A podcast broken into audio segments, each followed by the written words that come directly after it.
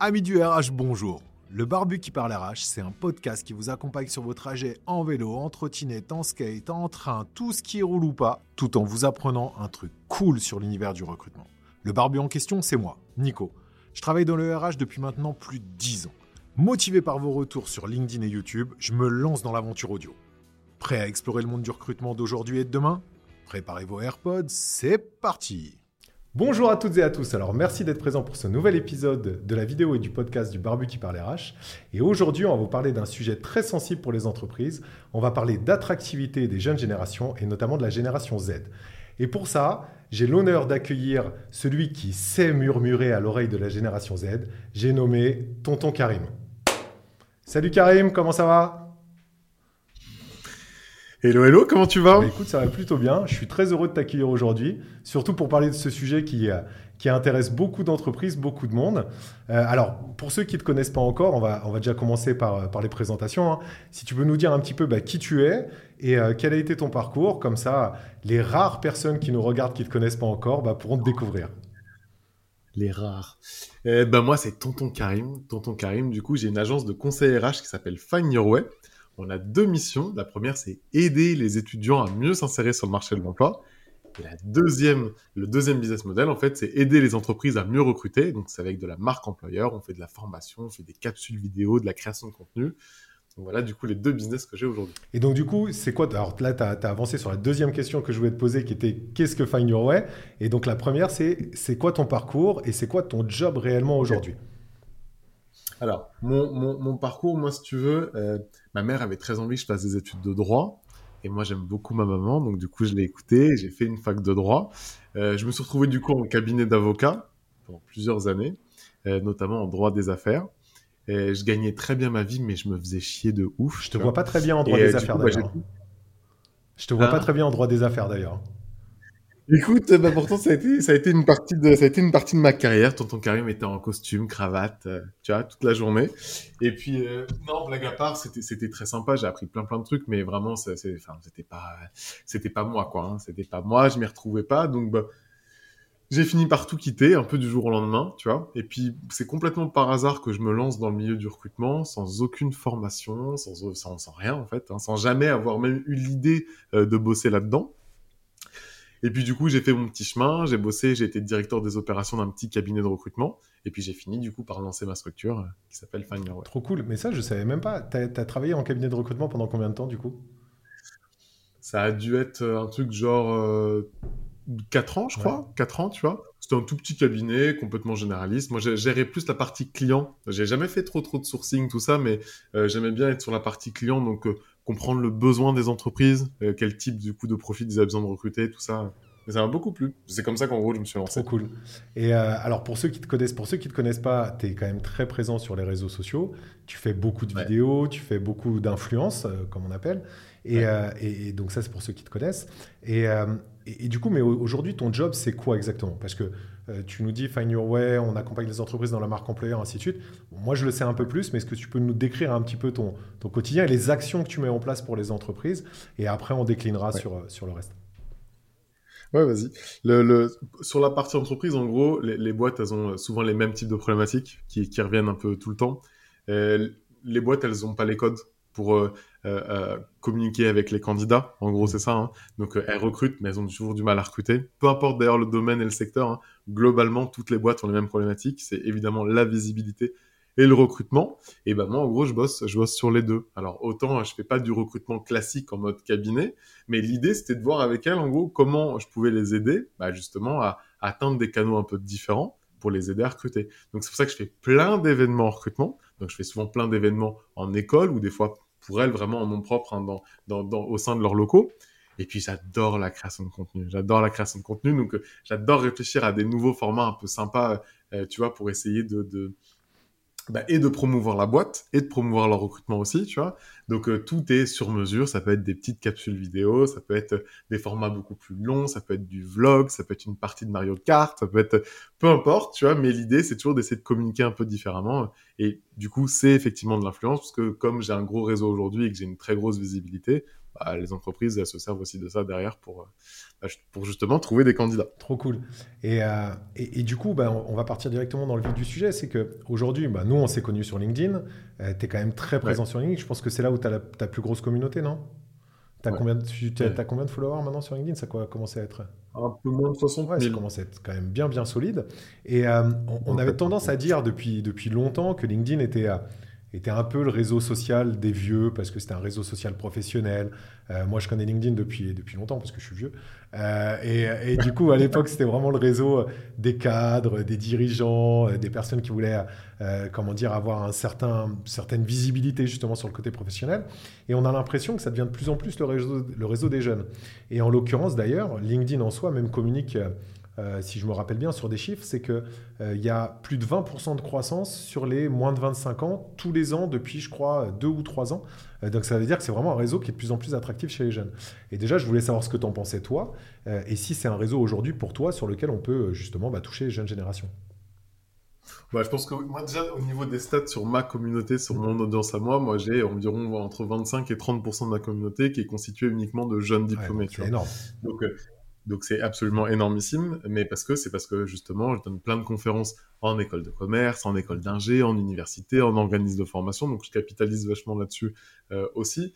Euh, je trouve que c'est un réseau social qui a beaucoup bougé, euh, qui a beaucoup bougé, où effectivement, là où effectivement ça, paraissait très vieillot, tu vois, il y a, il y a encore quelques années, alors même si on est encore un peu en retard sur LinkedIn, il y a plein de choses qu'on pourrait clairement améliorer, mais je trouve que c'est un réseau qui bouge quand même, qui bouge quand même beaucoup.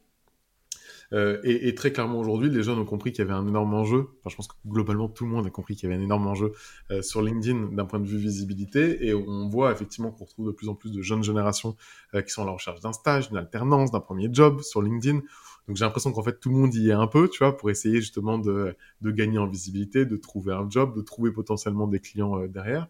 Donc c'est pas c'est pas si vieillot que ça. Et d'ailleurs on retrouve comme tu l'as dit sur la partie influence euh, euh, là où il y a quelques mois, euh, on était un peu, tu vois, on était cinq pecnos à faire ça sur LinkedIn. Bon, là, on commence à être un peu plus nombreux sur le sujet. c'est vrai que ça, c'est, vrai qu'il y a, quand même, je crois, ça doit faire 12-18 mois où il y a eu une explosion du, du de la plateforme. C'est un truc de ouf, quoi. Et, et, ça s'est senti, hein, vraiment, avec de plus en plus de gens qui venaient. Alors, avec de plus en plus de contenu, pas forcément non plus toujours toujours très, très LinkedIn, on va dire.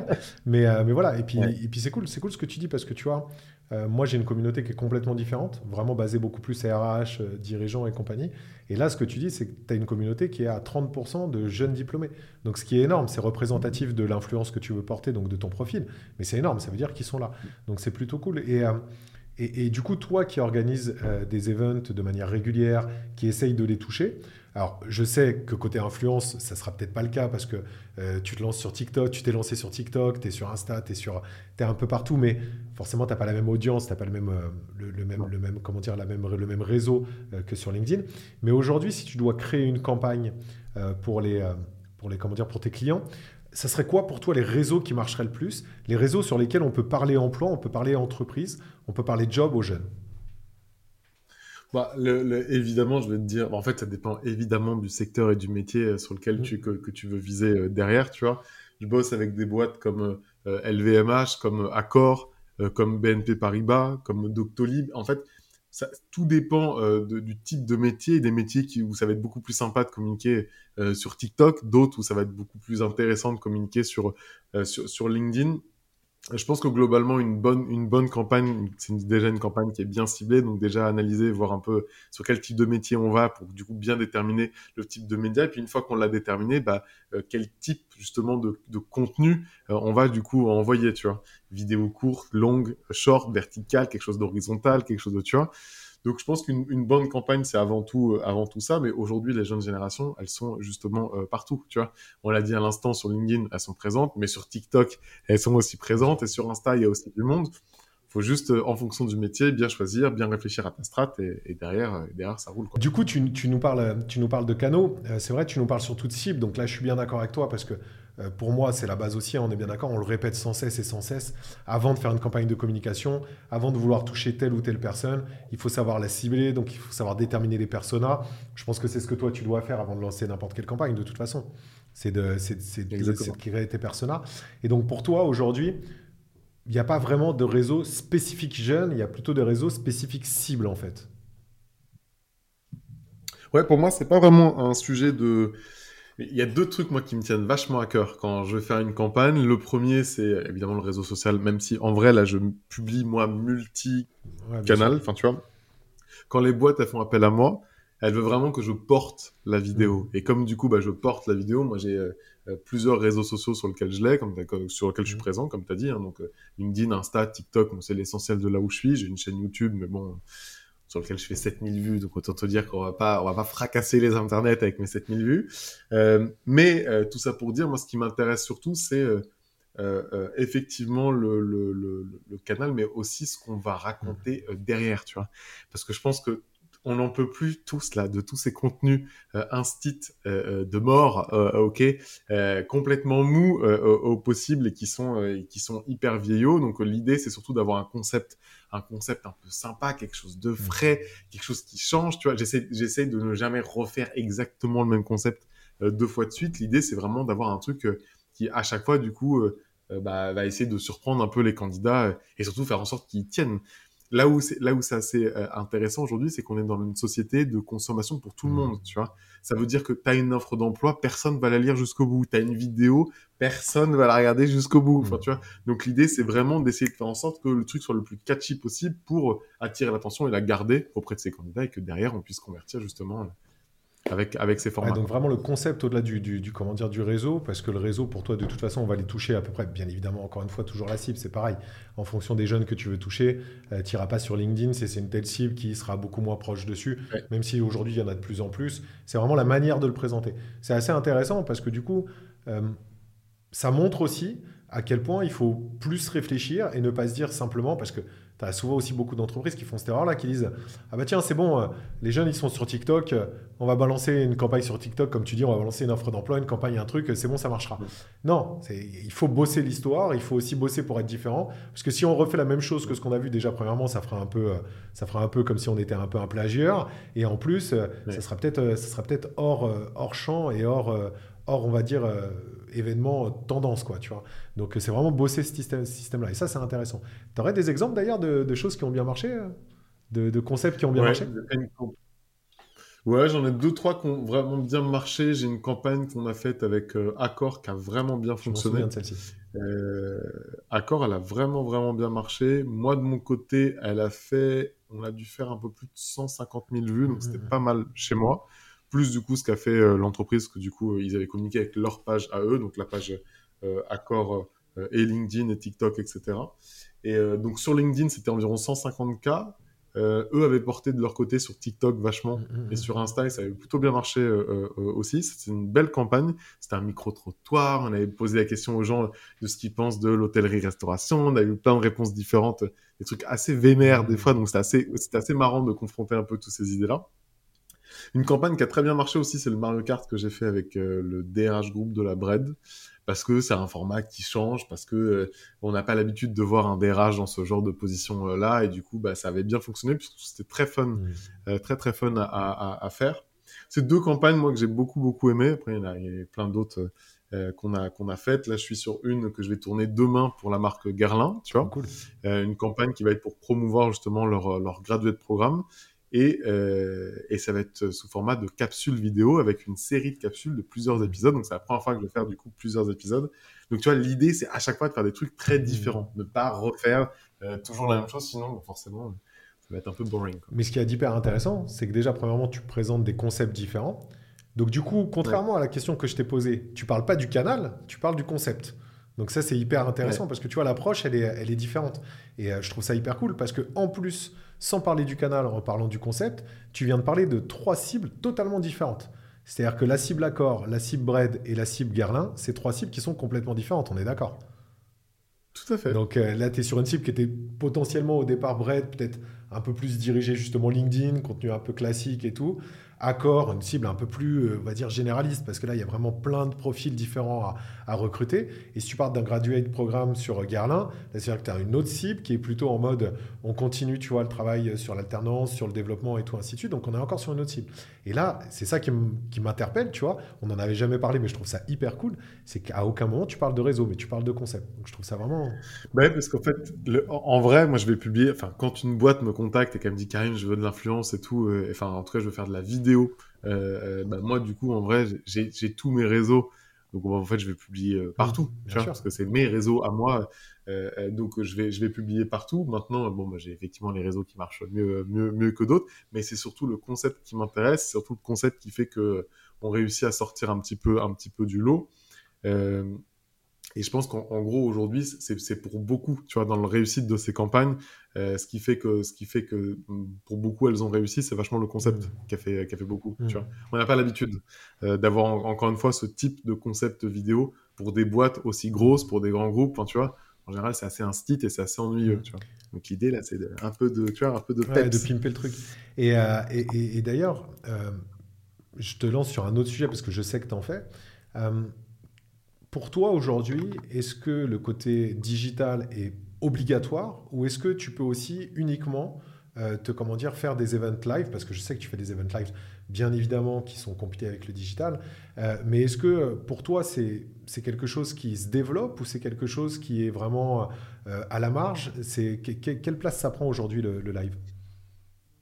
Bah, je pense qu'on a de plus en plus besoin hein, quand même hein, de, de, de, de, ce côté humain, de ce côté connecté. Euh, parce que, et il y a encore, tu sais, il y a vachement encore les restes hein, du Covid. Moi, je le sens vachement. Hein. Dès que tu proposes un truc euh, full distance, full, enfin, tu vois, ça, ça, fait chier tout le monde. Enfin, ça fait chier tout le monde. Je pense que les gens ont plus envie d'un truc 100% digital, 100% à distance. L'événement live, comme tu dis, il a encore euh, de belles années devant lui. On fait des concepts qui sont encore hyper sympas. Je pense que les gens ont de plus en plus envie de se connecter, de voir les managers, de voir les RH, de voir les recruteurs, de vivre une expérience. Enfin, tu vois. Euh, et, autant, je trouve que, tu vois, si tu prends justement le, parcours candidat, bah, ça n'a pas euh, non plus euh, énormément évolué ces dernières années, tu vois, un entretien reste un entretien et puis bah, c'est tout. Autant sur cette partie-là, tu peux te faire un peu des kiffs, tu peux créer des événements un peu sympas, un peu sexy, un peu moderne, un peu novateur, enfin tu vois. à Accor, il y a pas longtemps, ils avaient fait une campagne justement sur un événement où ils recrutaient et recruter sans CV. Bon, bah, t'avais juste un plateau mm. et euh, c'était pour recruter des serveurs, tu vois, et t'avais un parcours à, à, à, passer. Bah, tous ceux qui passaient le parcours, ils passaient en entretien. Cool. Et tous ceux qui ne passaient pas, euh, n'en avaient pas. Mais tu vois, c'est un, un, événement qui était cool, c'était hyper, euh, hyper bonne ambiance, hyper détendu, hyper. Bon, bah, ça, c'est génial, c'est cool, tu vois. Ouais, mais je suis d'accord. C'est, et, et c'est le fait de, de, de, vouloir aussi, enfin, tu vois, remettre un petit peu l'humain au centre, tu vois, tout ce qu'on essaye de faire depuis des années, des années et des années. Comme tu dis, ça a été extrapolé par ce Covid qui nous a saoulé, qui a été hyper relou et qui est encore très présent. Euh, du coup, ça, ça, redonne cette dimension encore plus importante humaine. Et, les gens vont chercher ça. Et aujourd'hui, comme il y en a trop peu qui le font, parce que c'est ce que tu dis, hein, le digital a, aujourd'hui, le full digital, ça commence à saouler parce que tout le monde le fait. C'est un peu de la même manière que euh, bah, LinkedIn, ça se développe, donc du coup, tout le monde utilise LinkedIn. Mais le problème, c'est que tout le monde l'utilise pas forcément bien, donc du coup, ça ne marche pas forcément bien, et ça saoule encore plus euh, les gens qui sont sollicités. Bah, là, c'est pareil, du full digital, c'est peut-être pas forcément ce vers quoi il faut aller. Le côté aussi humain est quand même super important, c'est bien ça qu'il faut se rendre compte. Trop cool. alors, je vais te poser une question. Je vais te poser une question. Parce que là, normalement, tu es censé nous donner, euh, nous donner des réponses. Tu es censé être notre boule de cristal, tu vois. Clairement, es, euh, là, je pense que les gens attendent très fortement ce que tu vas leur dire, clairement. c'est ça. Toi qui murmures à l'oreille des jeunes, parce qu'on peut dire ça, tu murmures à l'oreille des jeunes. Qu'est-ce qu'ils attendent aujourd'hui? Parce qu'on connaît, on voit des milliards d'études dessus, comme quoi euh, ils attendent. Bah, on, va enlever, enfin non d'ailleurs on va pas l'enlever. J'enlève rien, je dis rien, mais on voit qu'ils attendent plein de choses différentes. Pour toi aujourd'hui, c'est quoi, on va dire, les 4-5 grosses attentes prioritaires des jeunes en ce qui concerne le recrutement, en ce qui concerne les entreprises qui cherchent à les, à les attirer? Je, tu, sais, moi, je, euh, c'est pas que je suis anti-génération, mais j'ai vraiment l'impression que, en fait, euh, euh, en tant qu'humain, on attend tous plus ou moins les mêmes choses, qu'on soit jeune ou pas jeune, en fait. mais on, est en période de crise, tu vois, dans la période de crise, tu vois, tout le monde dit la crise, la crise, on a l'impression qu'on est tout le temps en crise, mais là, là on le ressent vachement avec l'inflation, les gens ont besoin d'argent, donc les gens recherchent de euh, l'argent. Ce serait faux de dire qu'ils n'en cherchent pas, enfin tu vois, il faut arrêter cette espèce de mythe, genre, non mais les gens s'en foutent, non, les gens ne s'en foutent pas, les gens ont besoin d'oseille. Bon, ça c'est le premier truc, les gens ont besoin de sens, qu'on le veuille ou non, hein, les gens ont envie de faire un, un job alors, quand je dis les gens ont besoin de faire un job sens, oui, mais, et, euh, mais je pense qu'ils ont surtout besoin de savoir en fait ce qu'ils font, pourquoi ils le font. Tu vois on parle beaucoup de comment on le fait, mais surtout pourquoi on le fait. Ça, c'est pour moi un point qui est, euh, qui est essentiel. Euh, on n'arrête pas de parler de flexibilité, hein, euh, mais parce que je pense que encore une fois, on n'a jamais été autant conscient euh, de, de, de, de, notre quotidien euh, qu'après avoir passé euh, des mois et des mois enfermés à la maison pendant le Covid. Et donc, bah, aujourd'hui, il est évident, et je dis bien, il est évident que quand tu ne proposes pas de remote, quand tu ne proposes aucun, aucun au zéro télétravail, eh bien, c'est un problème. Il y a évidemment des métiers où il n'y a pas de télétravail, et bah, ça, bah, c'est comme ça, enfin, tu vois. Euh, mais pour les métiers où il y a la possibilité de le faire, quand tu n'en proposes pas du tout, bah, tu es beaucoup moins attractif euh, que les autres. En fait, peu importe le, type de, ficelle que tu vas tirer là sur la flexibilité, mais entre une boîte qui en offre beaucoup et une, boîte qui en offre zéro, il est clair qu'une boîte qui en offre zéro, elle galère un milliard de fois plus et à recruter et à fidéliser ses collaborateurs. Tu. On est d'accord. Bon, donc il y a la flexibilité, on a dit, il y a le sens, il y a, il y a, il y a l'oseille. Je pense qu'on a besoin aussi, pareil, d'un environnement de travail qui est cool, tu vois. Parlons un peu QVT. Enfin, on a envie de se sentir bien, de se sentir bien au sein de sa boîte. Et effectivement, c'est pas une panier, une corbeille de fruits et un baby food qui va faire que tu vraiment tu vas te sentir bien. Donc, on parle d'un bon management, on parle euh, tu vois, de, de... Je, pense que c'est des vrais sujets sur lesquels les boîtes doivent se connecter euh, aujourd'hui parce que les candidats, eux, attendent réellement ça derrière. Et on n'en peut plus du bullshit euh, de mort où je lis une annonce et je me dis ah ça a l'air sympa et j'arrive en interne et j'ai envie de crever. Enfin, tu vois, je pense qu'il faut vraiment essayer de se reconnecter entre euh, entre justement les attentes de ces candidats et de ces collaborateurs et ce que nous aujourd'hui on est capable de proposer. Mais je suis d'accord. Et ce que tu dis, c'est hyper intéressant parce que euh, au final, on s'aperçoit, et je suis complètement en phase avec toi, qu'au final, les attentes des jeunes, mais c'est les mêmes que celles des, des, des, comment dire, des plus vieux, entre guillemets. Euh, c'est juste qu'on a l'impression que les jeunes sont plus relous parce qu'ils sont peut-être un peu moins flexibles sur leurs attentes. Mais pourquoi ils sont moins flexibles sur leurs attentes C'est parce qu'aussi, pour la plupart, bah, ils ont aussi plus de choix. Donc forcément, ils peuvent être aussi plus durs et dire, bah écoute, moi, il n'y a pas de remote, il n'y a pas de remote. Quand un senior qui va un peu plus galérer euh, pour trouver du job, bah, il dira, ok, il n'y a pas de remote. Voilà, déjà, premièrement, il dira, ok, parce qu'il galère plus. Et aussi, deuxièmement, il pourra dire, ok, parce qu'il en a déjà fait. Donc il se dira, bon, allez, c'est pas grave, je peux en faire encore un peu sans remote. Mais le sens du travail, il va vers tout ce que tu as dit. Alors, le salaire, c'est pour ça que je ne voulais pas te dire avant, parce que je suis d'accord avec toi. Euh, on parle toujours de tout ce qu'il y a autour, et c'est vrai. C'est vrai que euh, quand il y a un bon salaire, tout le reste, c'est là où ça devient primordial. Par contre, quand il y a un bon salaire, il faut bien être conscient de ça. C'est-à-dire que mettre en avant de la qualité de vie au travail, des choses comme ça et tout, si le salaire n'est pas convenable, ça ne marchera pas. On est bien d'accord sur le sujet. Et je suis d'accord avec toi sur tout ce que tu as dit. Et moi, je trouve ça hyper intéressant parce que c'est l'évolution, quoi. C'est l'évolution. Le sens du travail, il va vers là. Et, euh, putain, la dernière fois, mais je te jure, j'avais l'impression, c'était atroce. J'étais à, un, business meeting, enfin un réseau d'entreprises qui est autre mesure, qui est très bien. Euh, mais là, j'étais à, à, une table, à tabler avec 10 personnes. Et j'avais 10 archétypes en fait, de chefs d'entreprise en mode bah, c'était mieux avant, quoi. les jeunes, ils veulent plus bosser. Et là, tu as envie de leur dire mais les gars, mais posez-vous les questions. Si les jeunes veulent pas bosser ouais. chez vous, c'est bien qu'il y a un problème quelque part. Non, pour eux, c'était le job, c'est comme ça, ça a toujours été comme ça, ça a toujours fonctionné comme ça, donc pourquoi on changerait? Et là, tu leur dis, mais les gars, si jamais les choses n'avaient pas évolué, euh, aujourd'hui, on n'aurait encore euh, pas de semaine de vacances. Parce que c'est bien, parce qu'il y a des gens qui ont fait évoluer ça, qui a eu des semaines de vacances. Aujourd'hui, il n'y aurait pas de RTD dans certaines boîtes. Aujourd'hui, tu serais encore aux 39 heures. Ce qui est le cas en général, mais enfin voilà d'autres choses. Aujourd'hui, on ne travaillerait pas la QVT, on ne travaillerait pas la RSE. Si c'était toujours mieux avant, on n'aurait pas avancé comme ça. Donc pour moi, c'est le sens et je trouve que l'évolution et le sens du travail aujourd'hui, il est plutôt bon. Et je trouve que même si je ne suis pas toujours en accord avec les plus jeunes générations sur certains concepts, au moins le fait de se battre pour ce qu'ils veulent euh, sur cet aspect du travail et tout ça, je trouve ça plutôt bien et je trouve que c'est une vraie évolution saine et intéressante de la société. Donc euh, je suis en phase avec tout ce que tu as dit, clairement, je trouve ça hyper intéressant. Et au final, c'est pas révolutionnaire, c'est euh, ce que les gens attendent. Mais Donc voilà. C'est juste le béaba si demain je te dis, frérot, viens travailler, tu, vas, tu vas avoir un, un super environnement de travail, mais je vais te donner le SMIC. Dire Karim, bah, t'es sympa, mais là aujourd'hui, moi avec le SMIC et vu ce que vu mon parcours, ça ne fonctionnera pas. Enfin, en fait, c'est que des trucs qui sont très euh, logiques, ouais, tu vois. Et je pense que là où avant, les plus anciennes générations, elles étaient vachement prêtes, tu vois, à faire des concessions et tout. Bah aujourd'hui, les gens non. Enfin, globalement, les gens n'ont plus envie de faire de concessions. Puis surtout, les gens le disent en fait. Tu vois, là où avant on prenait sur nous, tu sais, vachement. Bah non, en fait, il y, y, a plein de boîtes qui, qui, qui, proposent plein de jobs et si bah toi tu fais pas le taf, bah j'irai voir quelqu'un qui fait le taf ailleurs, quoi. That's life. On est bien d'accord. Et, je, Ouais, et je rebondirai quand même sur un des derniers trucs que tu as dit. Faites très attention à une chose, faites très attention au bullshit. Un des pires trucs à faire, c'est de ne pas être honnête ou d'essayer de transformer la réalité. C'est peut-être le pire, le pire à faire, parce que là, pour le coup, ça décrédibilise en interne, ça décrédibilise en externe, ça décrédibilise partout.